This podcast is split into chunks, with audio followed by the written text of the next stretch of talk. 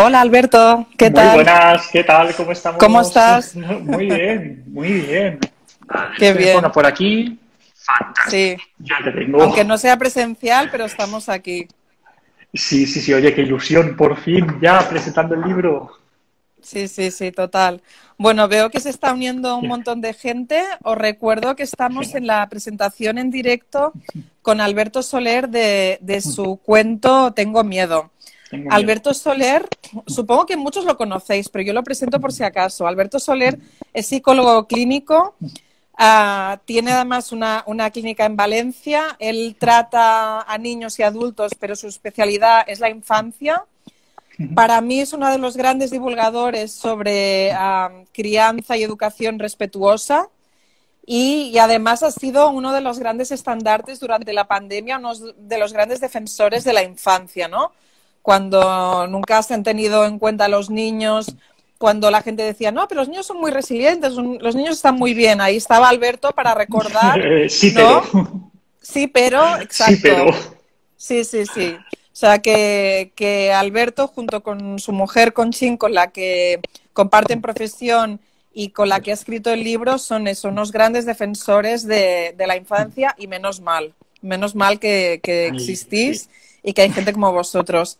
Alberto bonito. ya había escrito libros para adultos, pero este es su primer cuento infantil, ¿no? Nosotros cuando, bueno, yo además soy madre de dos niños y les seguía y dije, hombre, ah, hablan, o sea, conocen tan bien a los niños, ¿no? Como padres y como psicólogos y como especialistas que tienen que dirigirse directamente a ellos y hacer algo que les guste y además que les ayude, ¿no? Y que ayude a los niños y a las familias también, ¿no? Y, y bueno, y ellos nos propusieron este cuento centrado en el tema del miedo. Alberto, lo primero que te quería preguntar es, ah, ¿es bueno o es malo el miedo? Eh, pues el miedo es, o sea, no, no, no es ni bueno ni malo, sino que es, es una emoción, ¿no? Que tenemos igual que, que pueda ser la, la alegría, igual que pueda ser la, o la, o la felicidad, igual que pueda ser la, la tristeza, pues es una emoción que, que está ahí, que, que todos la, la sentimos y que no podemos escapar de ella. Entonces, como no la podemos evitar y no es ni buena ni mala, sino que simplemente es, pues lo que tenemos que hacer es aprender a manejarla, ¿no? Tenemos que manejar de una, manejar de una manera que sea correcta y que sea, y que sea adaptativa. Sí. Yo creo que una cosa súper revolucionaria del cuento, bueno, súper revolucionaria, para vosotros es una cosa súper conocida, pero, pero para los padres, que al final, bueno, o sea, somos una generación ¿no? que nos acompañaron de una manera determinada, súper distinta a como queremos acompañar ahora, y nos encontramos, tanto los que tenemos un hijo, los que tenemos dos, da igual, te vas encontrando por primera vez con situaciones y miras en tu disco duro y dices, no, no, así no lo quiero hacer, pero ¿cómo lo hago, no? Y una de las cosas que más nos pasa, yo creo, a, los padres, a las madres de hoy, es que queremos que nuestros hijos sean felices y por lo tanto, cuando hay emociones negativas, nos cuesta muchísimo gestionarlas porque, claro, nos remueve, ¿no? No- Nos mm, pensamos, uy, nuestro hijo no está bien, no lo estamos haciendo bien ah, y queremos como quitarlo. Y yo creo que una cosa muy revolucionaria de, de vuestro cuento y que nos hace abrir los ojos como padres y madres es, eh, no, el miedo no es nada malo, es más, Claro. los dos protagonistas, ¿no? Ahí tenemos a una niña y un marciano. En el planeta del marciano no existe el miedo y eso No- es el malísimo, porque el miedo tiene una función, ¿no? Y es de las Claro. cosas que más aprendes de, no, no, es que las emociones sean positivas, si es que hay positivas y negativas, que en realidad no, todas son necesarias, por lo Eso que tú es. dices, porque son adaptativas. Mm, Entonces, es. ¿para qué nos sirve el miedo? Eh, El miedo es una emoción que realmente nos resulta súper útil porque es la que hace que movilicemos recursos ante situaciones que, que requieren de nosotros, ¿no? Eh, y, y sí, en el, en el cuento eh, pensamos en, en el personaje de, de Churu Churu, ¿no? Como eh, una manifestación de, vale, ¿qué, qué es lo que pasa si realmente no sentimos miedo, ¿no? Entonces, Churu viene de, un planeta en el cual eh, sus habitantes no sienten el miedo. Entonces, como no lo sienten, lo tienen que estudiar en la escuela para saber exactamente en qué consiste eso y no meterse en tantos líos como, como se meten habitualmente. Entonces, para Churuchuru el miedo es un problema porque quiere aprenderlo, necesita aprenderlo o aprendizarlo, que dice él, que quiere aprendizarlo para poder gestionarlo mejor y no entrar en, en historias raras. Y luego tenemos a Lisa, que ella también que considera que para ella el miedo es un problema, pero por el motivo contrario, porque ella sí que siente el miedo, pero hasta tal punto que le limita muchas de las cosas que a ella le gustaría hacer en, el día a día, ¿no? Como por ejemplo, pues, irse al claro del bosque a mirar las estrellas con, con, sus hermanos. Entonces ahí se establece una simbiosis entre los dos personajes en, la cual uno ayuda al otro, el otro ayuda al otro, y de esa manera los dos pueden aprender acerca de, esa emoción que es tan necesaria y tan inevitable realmente. Sí, sí, sí. No, y aparte tú contáis una cosa muy buena, ¿no? Que es que en el, en el planeta de Churuchuru uh, se pueden extinguir si realmente no aprenden a experimentar el miedo, ¿no? Porque el miedo es evolutivo, nos hace poner la alerta sobre situaciones en las cuales hay peligro. El, miedo nos, ayuda a ser prudentes, ¿no? Nos enseña eh, en qué situaciones nos podemos comportar de una manera, en qué situaciones eh, no nos podemos comportar de la misma manera. Y nos enseña cuando somos pequeños que mejor no alejarnos mucho de nuestros padres. Y si durante un rato no aparecen o no estamos muy seguros de tal, pues les vamos a llamar y vamos a, reclamar su, su presencia. El miedo hace que quizás vemos a un perro que parece muy simpático, pero que no le metamos la mano en la boca el miedo hace que no nos metamos por un callejón oscuro eh, en medio de la noche. O el miedo ha hecho que adoptemos unas medidas que nos han ayudado y que nos han protegido durante mucho tiempo para hacer frente a una situación tan inaudita como, hemos tenido aquí eh, en, la Tierra, como ha sido la, pandemia del, del, COVID. Es decir, el miedo nos viene muy bien porque hace que seamos, que seamos prudentes y que movilicemos recursos para protegernos. Claro, si no lo tuviéramos, pues las cosas serían muy distintas, como pasa en el planeta de Churichuru. Claro, claro. Yo creo que esta es la primera cosa, ¿no? Para poder acompañar el miedo, lo primero es decir, el miedo es válido y el, y el miedo mm. es necesario. Lo que pasa que a veces, ¿no? Nos pasa, les pasa a los niños y nos pasa a los adultos, porque mm. los adultos a veces nos cuesta admitirlo, pero, pero tenemos miedo, tenemos mucho miedo de otras mm, cosas, pero tenemos miedo. Nos pasa que nos paraliza, ¿no? Y incluso miedo y ansiedad o miedo y angustia se, se tocan la mano. Sí, totalmente. Y, ahí es eh, el, punto en el cual el miedo se convierte en un problema, ¿no? Y tenemos eh, miedos que son, que son normales y que son miedos evolutivos y miedos que, nos ayudan, ¿no? Por ejemplo, pues lo que decíamos en, niños pequeños, la, la, ansiedad de separación, tener ansiedad cuando, o miedo cuando se separan de sus padres. Hombre, es, que, es que si no lo tuvieran, pues apañados iríamos, ¿no? o tener miedo de, los grandes animales, o eh, ya en adolescentes tener miedo al rechazo, o tener miedo a, perder los amigos, o tener miedo por, por situaciones sociales o económica. Es decir, en cada momento de la vida tenemos miedo a algunas cosas y ese miedo nos acompaña y habitualmente, pues, con mayor o menor ayuda, incluso la mayor parte de las veces sin ayuda, superamos esos miedos. Pero lo que pasa es que hay veces que esos miedos no se superan y que no son miedos normativos, sino que son miedos que se salen un poco de, la, de la norma. Entonces, esos miedos, cuando empiezan a interferirnos en, nuestro funcionamiento cotidiano, cuando empiezan a hacer que sintamos un gran malestar, nos generan ese malestar a nosotros, eh, a nuestra familia, implican una dificultad en, el día a día, a nivel, a nivel académico, a nivel social, pues ahí ya estamos hablando de, un miedo que quizás se ha convertido en fobia y que tenemos que trabajar sobre, sobre ese miedo para poder superarlo. Porque, y esa es la principal diferencia entre los miedos evolutivos o los miedos normales, y los miedos patológicos, que con los miedos evolutivos, si no haces nada, simplemente acompañándolos, al final llega un momento en el que poco a poco van desapareciendo. Pero si con los miedos patológicos, con las fobias, no hacemos nada, cada vez se van a ir haciendo más grandes y más incapacitantes para la persona. Perfecto, Alberto. Y mm, yo quería hacerte dos preguntas. Una, has hablado de acompañar los miedos, ¿no? en, crianza y educación respetuosa está mucho el término, mucho más que educar, acompañar. ¿No? Porque lo que es es, y no hay que cambiarlo ni, ni eliminarlo ni nada, pero hay que saber acompañarlo. Entonces, la primera pregunta sería, ¿cómo acompañar el miedo evolutivo? O sea, el, medio, el miedo, por ejemplo, que tiene Lisa en el cuento, los miedos que tienen nuestros hijos. Y la segunda pregunta es, ah, como madre y padre siempre te da miedo, ¿no? Ah, la, línea roja. Cuando tienen algo, cuando están resfriados, dices, a ver, ¿y cómo sé cuándo tengo que llevarle a urgencias, cuándo va a ser una bronquitis. Pues con esto igual, ¿no? De vale, yo entiendo que los miedos son evolutivos, entiendo cómo acompañarlos, pero ¿cuál es la línea roja de decir, no, no, es que esto ya no supera, entonces hay que buscar ayuda. Claro, eh, empiezo por el final. esa línea roja eh, la superamos cuando vemos que, el miedo ya se está convirtiendo en algo muy, grande, muy, incapacitante y está generando mucho malestar en, el niño, que le impide hacer eh, las cosas normales, cotidianas de, su día a día. Por ejemplo, es normal que en un momento determinado un niño tenga miedo a, poder, a ir al cole por ejemplo. Pues eso más o menos es normal. Pero es que eso se puede llegar a convertir en una fobia escolar, en la cual el niño no va a la escuela y está perdiendo oportunidades de aprendizaje, de relación con sus compañeros, le dan miedo salir de casa. Esa sería esa, esa línea roja, ¿no? cuando interfiere en el día a día y cuando de manera sistemática se evitan las situaciones asociadas con, con el miedo. Serían las, las, principales líneas rojas. ¿no? Pero eso a ojos o sea, cuando lo cotidiano entra en peligro, digamos. Eso es, eso es. Vale. Y, y, me preguntabas, la primera pregunta era cómo, cómo acompañar ese miedo, ¿no? Cómo, cómo, poder acompañar a nuestras hijas y a nuestros hijos cuando tienen miedo.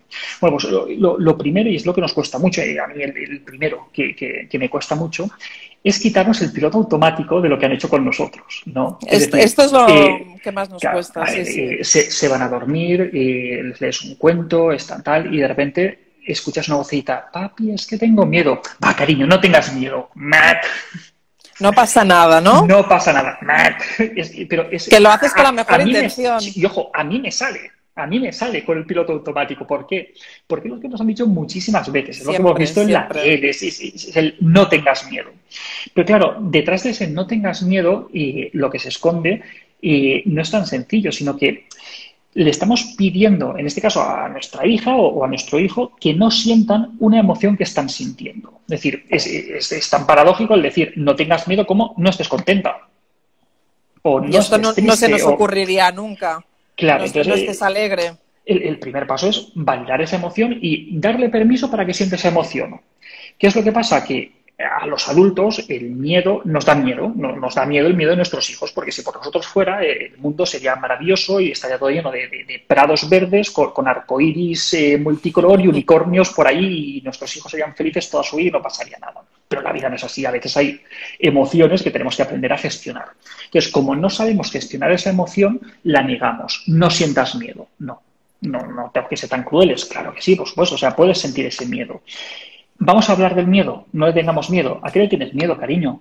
¿Y cómo es ese miedo? ¿Y qué podemos hacer? Muy interesante lo de cómo es ese miedo, ¿no? Visualizarlo. vamos a ponerle palabras. ¿Dónde lo sientes? No, no, podemos ayudar a manejar ese miedo si no sabemos a qué tiene miedo. Entonces, no es que tengo miedo a los monstruos. Muy bien, tienes miedo a los monstruos. Cariño, los monstruos no existen. No, no. Para ella en ese momento los monstruos existen. ¿De acuerdo? No le vamos a decir que los monstruos existen porque no existen, pero vamos a meternos dentro de su imaginación. Fantástico, cariño. ¿Tienes miedo de los monstruos? No pasa nada porque aquí tenemos eh, toda una artillería de luchadores contra los monstruos. Y cogemos y le ponemos todos los peluches encima de la cama. Y mira, aquí tenemos este peluche que cuando entre un monstruo le va a hacer no sé qué. Y este otro de aquí, si entra un monstruo, se le tirará un pedo en la cara y se mareará. Y luego llegará este otro y nos metemos dentro de esa fantasía. Y después cogemos y la tapamos con una sábana mágica, que es un escudo protector contra todos los males. Y date cuenta qué diferente es gestionar de esa manera el miedo, validando, aceptando, dando recursos que forman parte de, su imaginación infantil, o apagar la luz y decir, cariño, no tengas miedo que los monstruos no existen. Esa es una forma, entre muchísimas otras, de poder acompañar un miedo evolutivo. Súper interesante, Alberto. Otra cosa que nos pasa, yo creo, también a la hora de, acompañar ese miedo, mm. es que surge nuestro propio miedo, ¿no? Nuestro mm. miedo como padres. Perdón, que me preguntaban por aquí el, nombre del cuento. Es Tengo, miedo, De, Alberto. ¿Qué más de estas cosas que, ni siquiera lo tengo por aquí? Mira, aquí. Sí, eso, enséñalo. Es que aparte es, que ha quedado precioso, ¿eh? ¿eh? Con las ilustraciones de Nuy Alvesa. Ha quedado súper bonito. Súper bonito, muy chulo. sí, sí, sí. Pues, ¿no? Ahora comentábamos eso, las dificultades para acompañar el miedo, ¿no? Que a veces nos sale nuestro propio miedo porque pensamos, ¿será normal esto? Ah, ¿Qué quiere decir que, que, que, piensa en monstruos? O yo qué sé, me lo invento. Muchísimos niños tienen miedo a la oscuridad o a dormir solos. Vienen a nuestra cama, pensamos, ostras, ah, ¿vendrá siempre a nuestra cama? O lo que tú decías del, del cole o del, o del comedor. que mi hija, por ejemplo, este año, ¿no? Pues no quería ir al comedor, tal. Y piensas, ah, esto es normal. Y, y también hay, hay cierta culpabilidad, ¿no? Piensas, a lo mejor es que estoy haciendo yo algo mal, porque si los otros niños les da igual el, el comedor, les parece todo bien y a mi hija no, pues a lo mejor es que yo estoy haciendo algo mal. Claro. Sí, ver, es que ese, ese miedo es universal, ¿no? El, el miedo a, a no estar haciéndolo bien como, como madres y, y como padres, porque jolín, yo, vamos, oye, a mí me puede gustar mucho mi trabajo, me pueden gustar mucho mis aficiones, pero creo que el trabajo más importante que tengo es, es educar bien a mis hijos, ¿no? Y, y, yo sé, pues puedes meter la pata en el trabajo, puedes equivocarte en algo, pero equivocarte con tus hijos, oh, pues nadie queremos hacerlo, ¿no? Y, y está es, esa incertidumbre ahí. Y, y además, y esto es algo que, que no me canso de decir, eh, vivimos en un contexto que, que no nos pone las cosas fáciles. Es decir, eh, tenemos muchos problemas de, de conciliación, y, no, vamos, no hablemos ahora ya de, de- de la pandemia, ¿no? Que apague y vámonos. Pero sí, sí, que lo ha, que- lo ha explot- lo ha hecho explotar todo, ¿no? ha Sí, sido la la- que ha colmado el vaso. la pandemia ha hecho que, todo sea como más, más grande, ¿no? Pero eh, cosas tan, tan, tan normales, de, tan de andar por casa, como tener un hijo y poderlo educar y poderlo criar, hoy en día en nuestra sociedad es, es- es un reto es muy difícil, enorme. Heroico.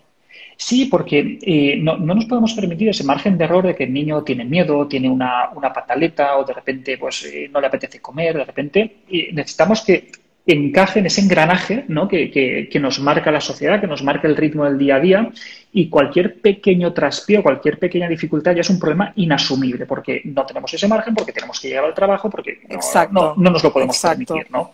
Entonces, eh, el miedo, como otra serie de- de- de emociones o de situaciones complicadas, pues entra justo ahí. ¿Los padres lo queremos hacer bien? Siempre. Eh, ¿Metemos la pata? Pues yo no sé los demás, pero yo cada día y, y- y Cada muchísimo, y muchísimo.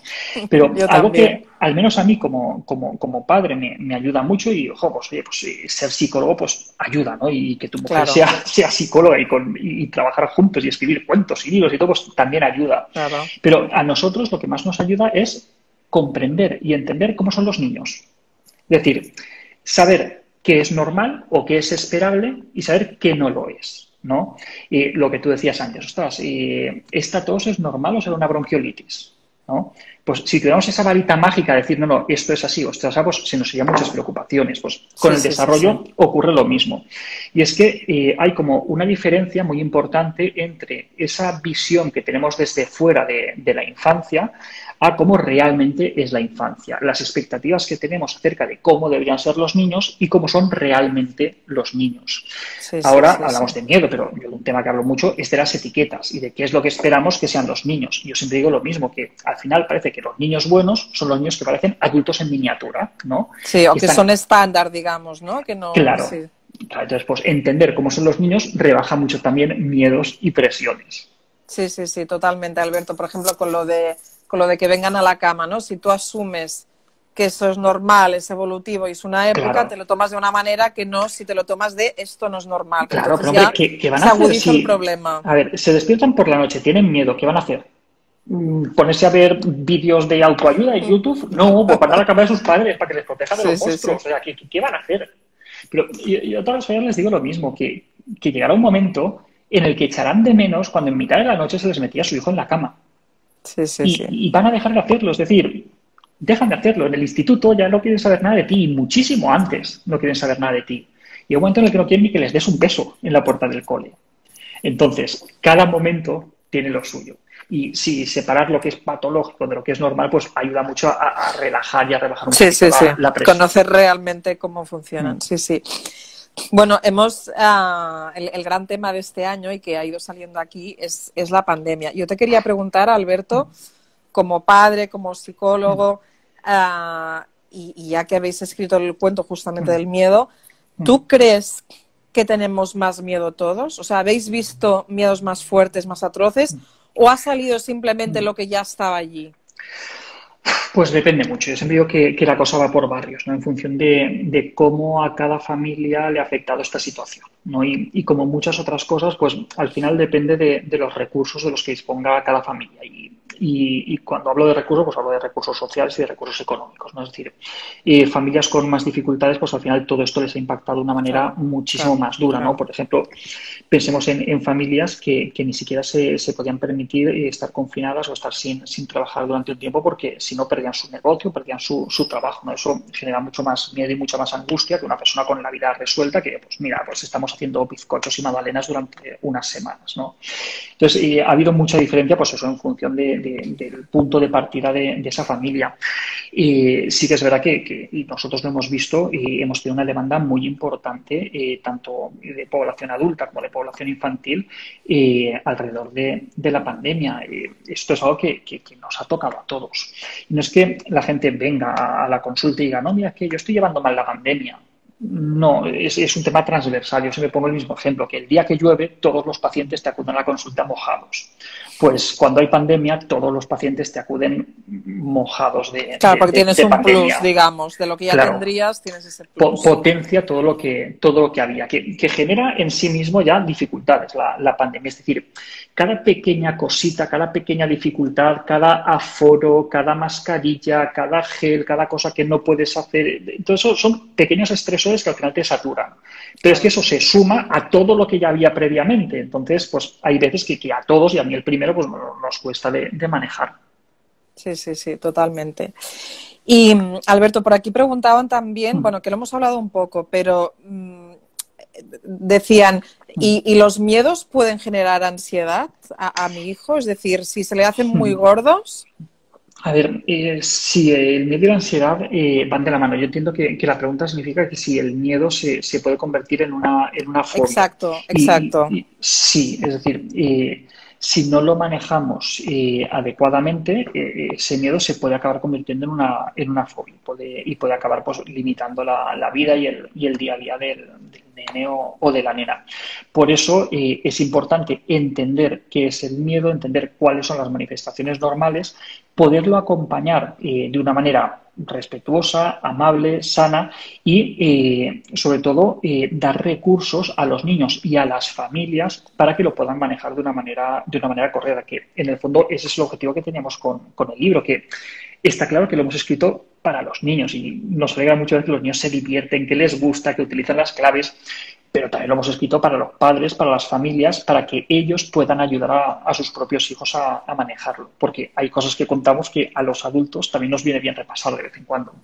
Sí, no, y Alberto, también hay una cosa clave que has dicho, ¿no? Que, muchas veces no sabemos realmente cómo funcionan los niños y, queremos aprender, pero ¿dónde aprendemos, no? Porque luego ves que en la escuela pues tampoco te dan muchos recursos, o sea, el tutor pues hace su trabajo con el niño, pero tampoco te va a enseñar a ti como padre a hacer nada, te puedes comprar más o menos un libro, pero nos faltan recursos. Entonces, yo creo que, o, a veces, ¿no? Los libros de crianza, de autoayuda y tal, pues están muy bien, pero a veces tenemos muy poco tiempo.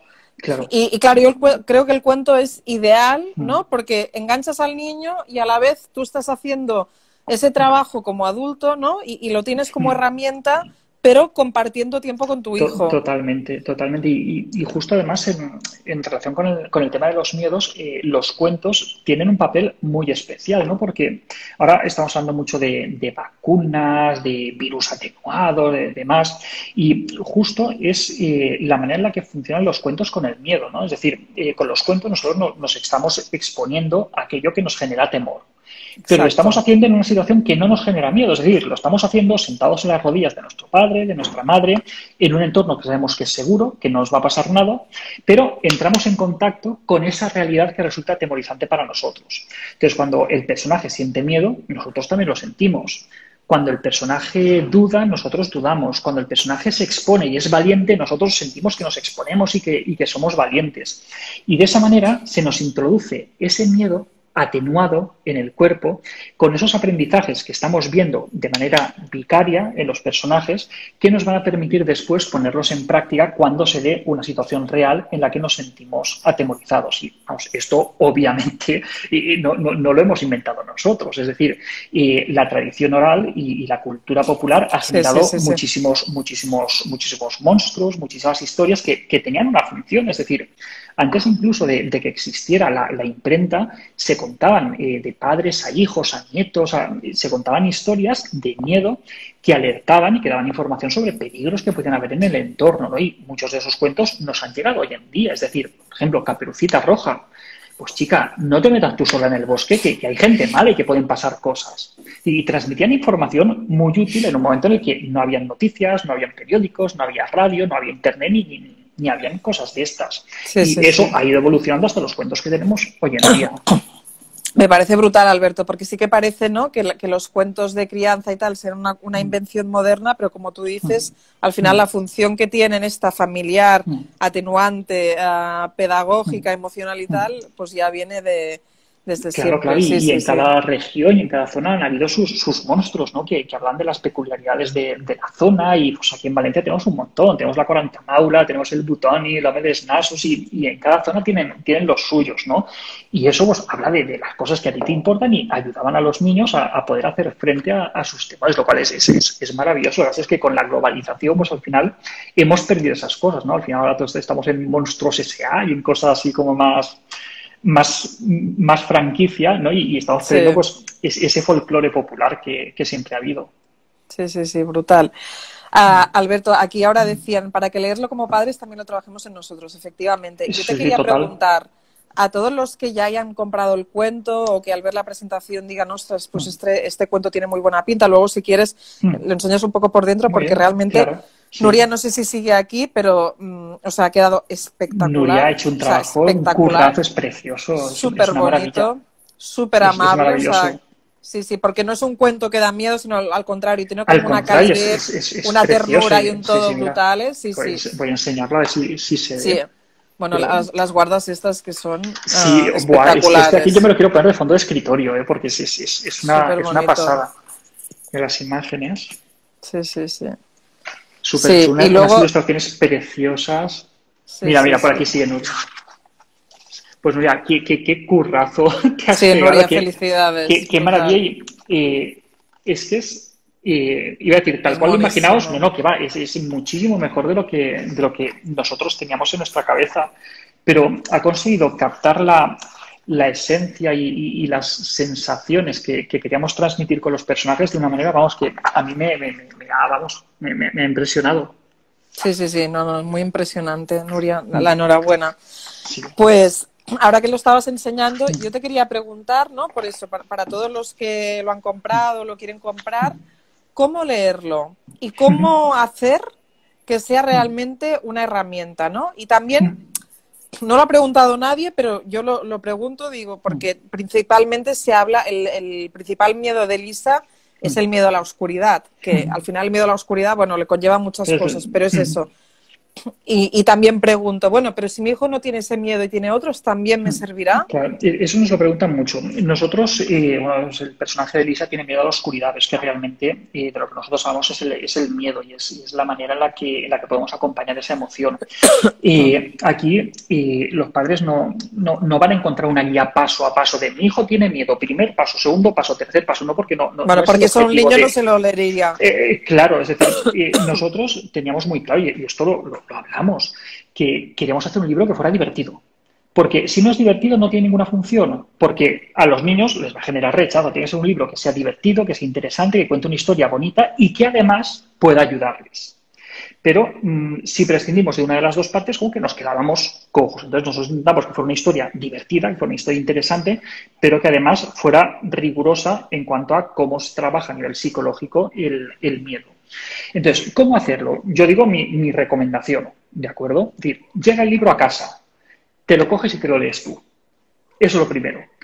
Tomas contacto con el cuento, ¿vale? Importante ¿eh? esto de verlo antes como padre, ¿no? A, mí eso me, encanta porque mm, a mí me gusta primero leerlo, descubrirlo, entenderlo, para luego además poderlo contar mejor, ¿no? Porque cuando contamos cuentos y cuando los contamos a nuestros hijos, no lo leemos como cuando estamos leyendo el periódico. Nosotros vivimos el cuento y vivimos los personajes y hacemos las tonterías que hacen los personajes y, ¿vale? Pues nos lo leemos antes, vemos de qué va la historia y probablemente con esa primera lectura ya nos va a servir para empezar a entender que aquellas cosas que hace nuestra hija o que hace nuestro hijo tienen un sentido y tienen un porqué. ¿Y por qué lo está haciendo? Y ya, nos va a ayudar a aterrizar en todo esto. Y de esa manera, cuando nosotros le estemos leyendo el cuento a nuestras criaturas, nos va a ayudar a poder resolver las dudas que, tengan.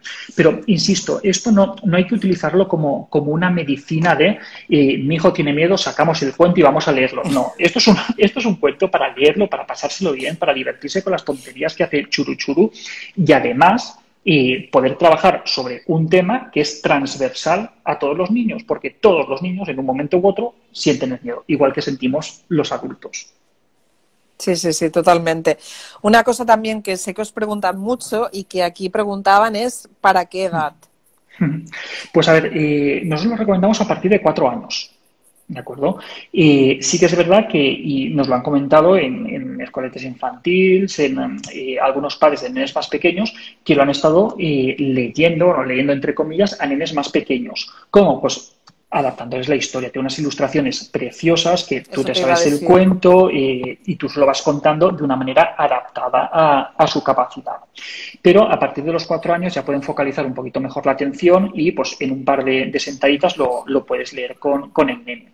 Además, hay una cosa muy chula que forma parte del proceso de edición, es que hay eh, muchas palabras que están en mayúsculas, están en diferentes colores y eso también les hace partícipes cuando son primeros lectores que empiezan a leer sus primeras, sus primeras palabras y ellos pueden participar ya en, esa lectura aunque no sean capaces de, leer todo, todo el texto ellos. Pero sí, eh, empezamos en los, en los cuatro años, también un poquito, un poquito antes, si tenéis un bebé de seis meses, pues no, porque, porque, porque no, yo el Quijote tampoco, ¿de acuerdo? Pero a partir de los 3, 4 añitos es, una lectura súper súper interesante. Y eh, no tiene fecha hacia arriba, es decir, no, no, tiene un límite de, edad. Lo que decimos que incluso para personas adultas nos puede ayudar a comprender una emoción que a veces es un poco, es un poco tabú. Sí, sí. No, no, con, estos libros tan, pues eso, de emociones, nosotros como editores, la verdad que nos hemos llevado la, la grata sorpresa, eso de que aunque sean a partir de cuatro, hay niños con dos y pico que ya mm. entran de alguna manera, por lo que tú dices, porque al final no hace falta leerlo entero, tienes la ilustración. Y luego que no tiene límite, o sea, que hemos visto, o sea, el vuestro acaba de salir, pero estoy segura de que ocurrirá, que entrará en coles y mm. que, y que, y que se leerá, ¿no? Incluso en quinto, en sexto, en mm, cuarto, aunque pienses, ay, pero ya no son tan de cuentos, no, pero da igual, porque habla de una emoción y habla de algo que no cambia. Eso es, eso es. Y, son temas transversales que están presentes en niños más pequeños y están presentes en, niños más grandes. Y nosotros cuando, cuando escribimos la historia procuramos hacerlo de tal manera que no nos estuviéramos cerrando a un miedo específico ni a una edad específica, sino poder abarcar eh, un rango de edad lo, lo, más amplio posible para que niños de diferentes edades se pudieran ver identificados. Claro, sí, sí, sí, sí. No, no, y lo habéis hecho perfecto. Mm. Y, nada, yo para, para, ir acabando y luego, bueno, tú si te ha quedado algo por decir o si queréis preguntar alguna cosa, yo te quería preguntar como tres tips básicos para, para vivir el miedo en familia, es decir, para que el miedo no nos arrolle como familia, pero que a la vez le, sepamos sacar un provecho. O sea, no lo pues ignoremos, no lo dejamos pasar. Lo primero es no convertirlo en un tabú. Es decir, eh, Muy importante, ¿eh? que el miedo pues, está ahí, podemos hablar de cuando tenemos miedo. Eh, los miedos que tenemos los adultos y los miedos que, tienen las criaturas pequeñas son, son diferentes. Y no pasa nada por mencionar los miedos, es decir, no, no es que hablemos del miedo y de repente vayan a estar atemorizados, no, es que para entender que esa emoción forma parte del día a día. Entonces, el primer consejo básico es que no sea un tabú. Segundo, mm, va a formar parte de nuestro día a día. Vamos a contar aquellos momentos en los cuales nosotros también hemos sentido miedo. Vamos a ponerle nombre a cuando nuestras criaturas sienten el miedo.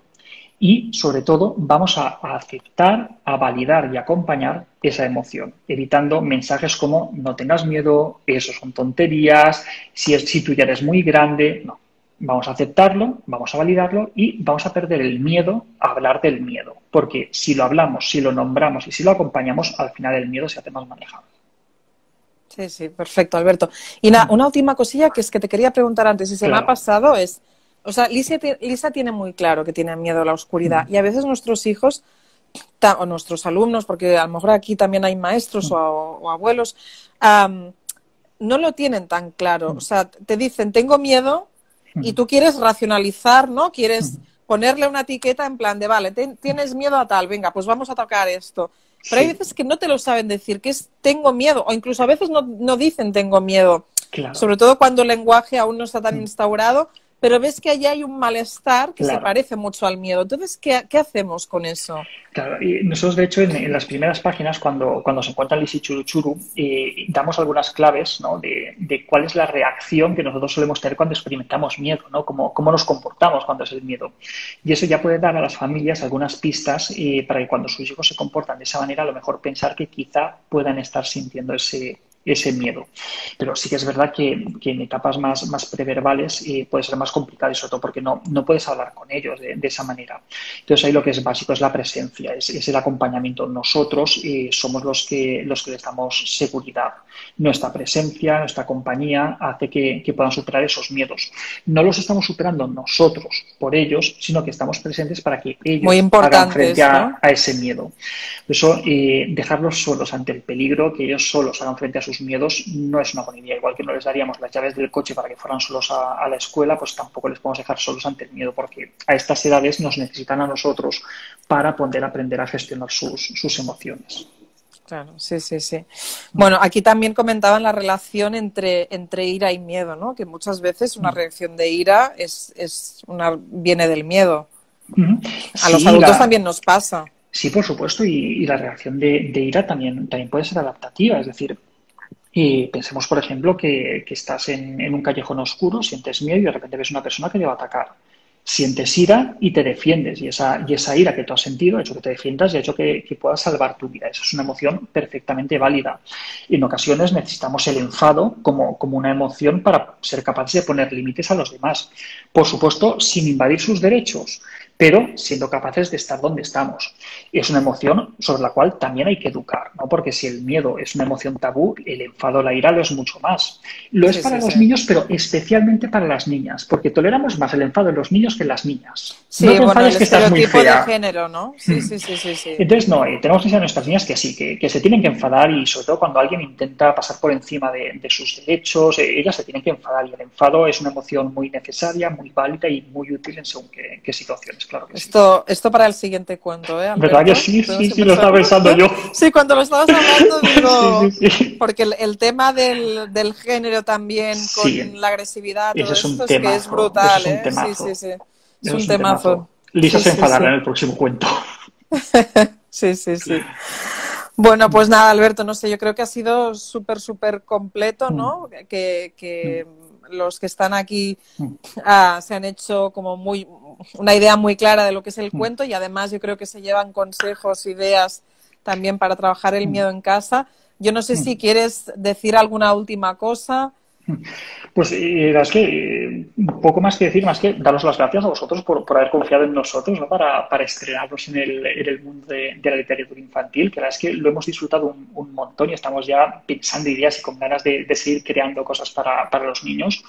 Y, sobre todo dar gracias por la acogida que ha tenido, estamos contentísimos eh, tanto de, los libros que se están vendiendo como sobre todo de los comentarios que, que nos están llegando, que nos mandan textos, nos mandan mensajes, nos mandan fotos con, los niños leyendo el cuento y hablando de churu y de Isa y, diciendo cosas que, dicen los personajes. Y las que eso nos, nos alegró un montón y pues eso, eh, agradecimiento total y absoluto. Sí, sí, no, no. Y saber que, bueno, yo os doy las gracias a vosotros, ¿no? Por haber creado esto, para hacer disfrutar a tantas familias y sobre todo por, por ayudarlas, por dar una herramienta, ¿no? Que más allá de la mm. consulta, o sea, eso es muy generoso. Pero esto es una, una pata muy importante de, nuestro trabajo, ¿no? Porque nosotros en, la consulta eh, podemos trabajar con una familia cada hora, pero de esta manera podemos llegar a muchísimas más claro, muchísimas. y, y sobre todo, pues poder ayudar a muchísimas más niñas y niños a que, a que tengan unas familias, unos padres, unas madres que comprenden sus emociones, que las aceptan, que las acompañan y que les dan el trato que, que todos nos merecemos. Sí, sí. Pues mil gracias, Alberto, y con Sim, que estará por ahí con, con la troupe, con toda la familia. Totalmente. Y, y, muchísimas gracias. Y bueno, el cuento acaba de salir. Os recuerdo que es Tengo Miedo, de Alberto Soler y Conchín Roger, y lo podéis encontrar.